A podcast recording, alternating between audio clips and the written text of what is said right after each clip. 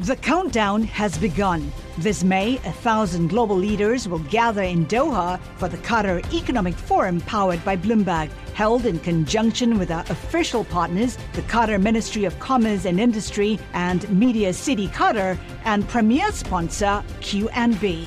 Join heads of state, influential ministers, and leading CEOs to make new connections and gain unique insights. Learn more at QatarEconomicForum.com. Le entregamos todo lo que necesita saber para comenzar el día. Esto es Bloomberg Daybreak para los que escuchan en América Latina y el resto del mundo. Buenos días y bienvenidos a Bloomberg Daybreak América Latina. Es viernes 31 de marzo de 2023. Soy Eduardo Thompson y estas son las noticias que marcarán la jornada. Donald Trump fue acusado en Nueva York por pagos para silenciar a la estrella pornográfica Stormy Daniels durante su campaña presidencial de 2016.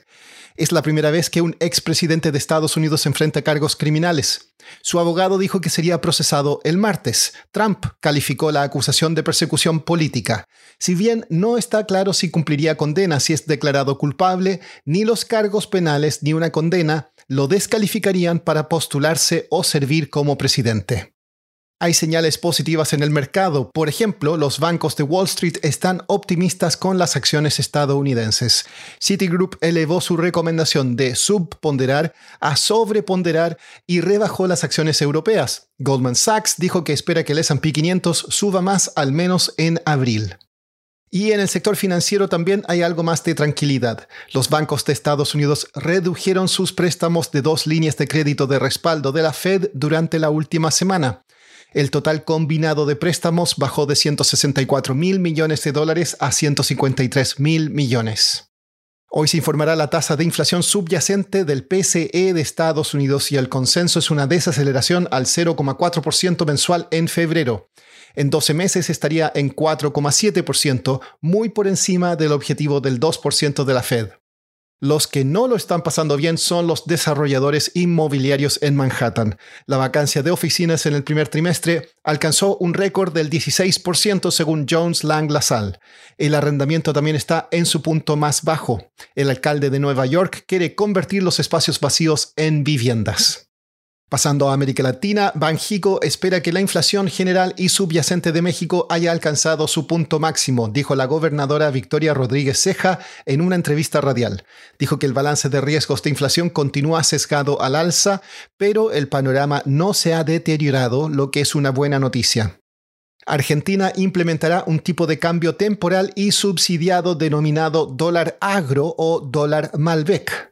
La medida busca impulsar las exportaciones y las reservas de divisas en momentos que el país enfrenta la peor sequía de un siglo y una potencial recesión.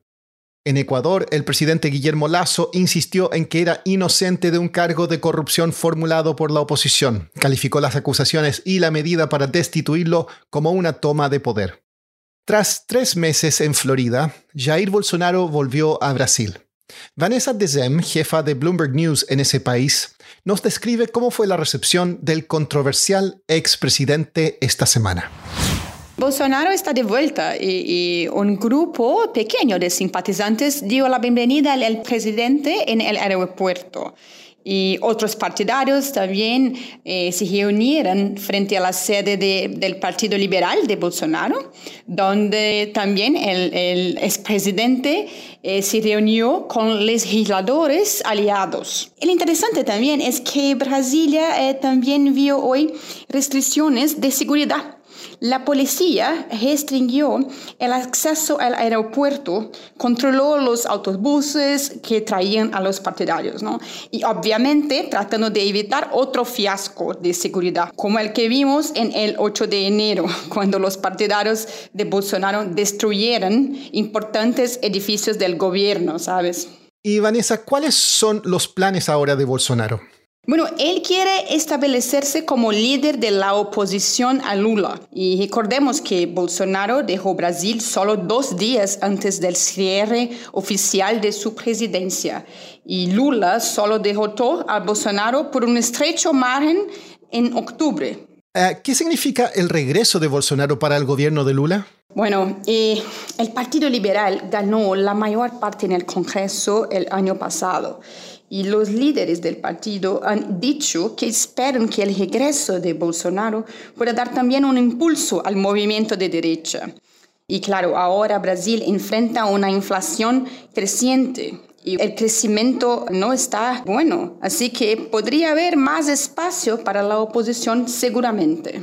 Vanessa, Bolsonaro también enfrenta investigaciones. ¿Cuál es el estado de estos procesos? Sí, claro. El Bolsonaro también eh, se enfrenta a cuestiones legales y, claro, eso se, da en muchos frentes. Eh, él niega haber cometido delitos, pero hay una investigación, por ejemplo, eh, sobre ah, su participación en los disturbios de enero. Y hay otro caso relacionado con las joyas por el valor de 3 millones de dólares que él recibió en Arabia Saudita. Así que, claro, hay muchas, en muchas frentes él va a tener que enfrentar cuestiones legales.